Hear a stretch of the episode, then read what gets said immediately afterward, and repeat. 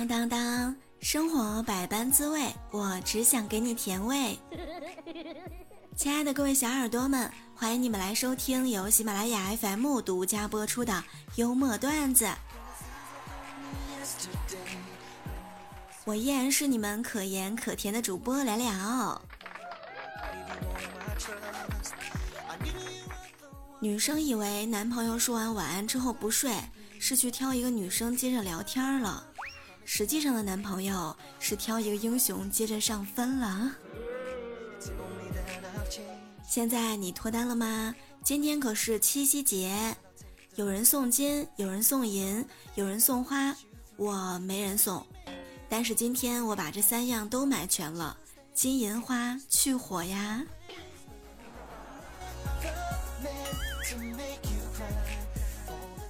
我发现我的闹钟就像是一个小心翼翼问我臣有一句话不知当讲不当讲的忠臣，而我呢就像是一个让他但说无妨，然后等他铃铃铃响完之后，龙颜震怒，大喝一声：“来呀，把他拖出去给斩了的昏君！”不管到什么时候，我都是一个早起困难户。昨天下午的时候，我对象说七夕陪我一天。像对我说：“七夕动物园不放假。”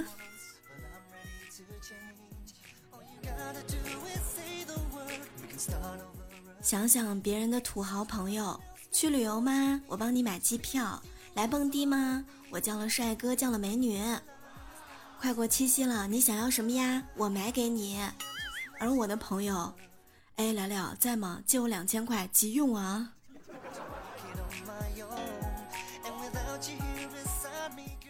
今天一大早，小萌就去南京出差了。我们几个好朋友呢，在小区门口早餐店吃饭。她男朋友就说：“哎，昨天晚上我加班回到家，已经凌晨一点了。小萌醒来看见我，可能比较累吧，就让我躺在了他腿上，说给我按摩按摩。还没过两分钟呢，就哼哼着腿被压麻了，让我起来给他揉一揉。你们知道吗？”这都是套路啊！对于我们几个单身贵族来说，哼，有点酸。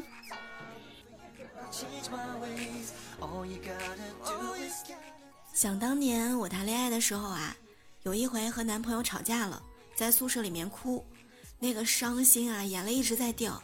我闺蜜看到了，过来安慰我。我以为她要说几句安慰我的话，请我喝奶茶呀，吃点什么好吃的。没想到他居然说：“哎，聊聊，你睫毛膏什么牌子的呀？都哭成这样了，居然没有掉妆，哎！”当时我真的是哭笑不得。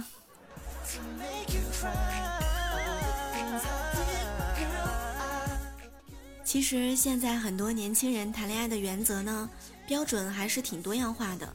但是交友原则是一条大家都认可的，对方有多少优点不重要，关键是有各大视频 APP 的会员比较重要啊。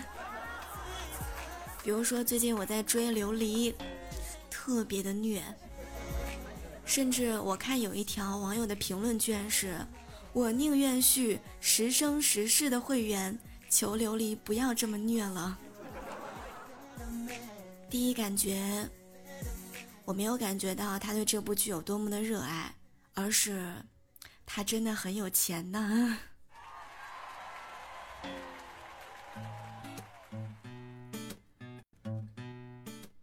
我有一个好朋友，他家里人呢长得都普遍的比较矮，于是他老爸在他初中的时候就鼓励他早恋了。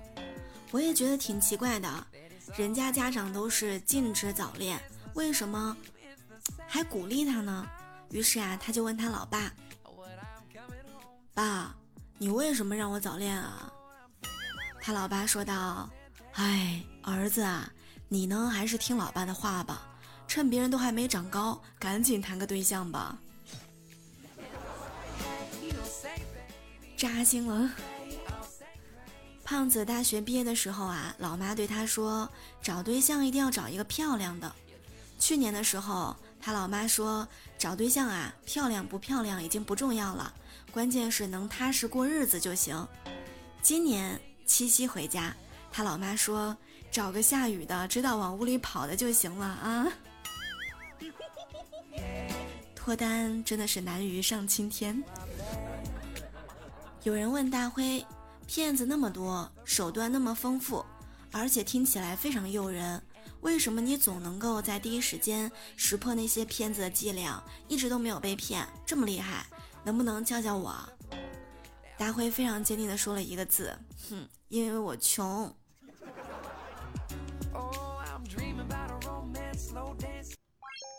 我有一个伟大的梦想，希望大家都能脱单，都能脱贫。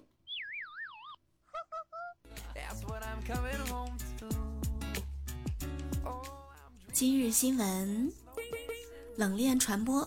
据环球网报道，当地时间八月十五日，在阿联酋迪拜，随着夏天的气温升高，迪拜公司啊向居民的家中提供冰块，以冷却他们的私人游泳池里的水。据说呢，今年因为疫情爆发，人们都被迫困在家里面，因此对冰块的需求量比往年更大了。如果不是嫌路途太远，迪拜土豪可以从北极拉一座冰山到迪拜卖棒棒冰了。网友呢就说到：“家里面都有泳池了，还在乎你那儿几块冰吗？好羡慕呀！”我过去总是憧憬着自己要是能有读心术的话，偷偷的窥探别人的思想会是一个什么样的感觉。但是自从有了微博和微信，看着别人发的那些东西，我这份兴趣，哼，已经逐渐消失了。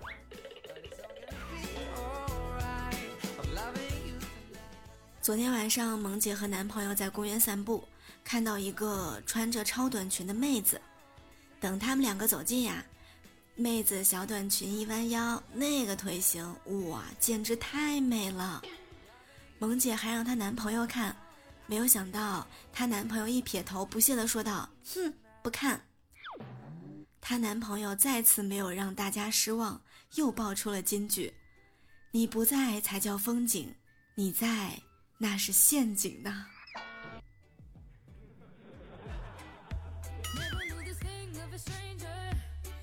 与有趣的灵魂相遇，真的是很开心呐！喜欢来了的节目，一定要点击节目订阅，同时要给我们的幽默段子打五星好评哦！感谢大家点赞、评论和分享，祝大家七夕快乐！今天一定要开开心心的嗨起来！我们的互动 Q 群是六八零零六七三七九，欢迎加入！好啦，我们下期节目再会啦，拜拜！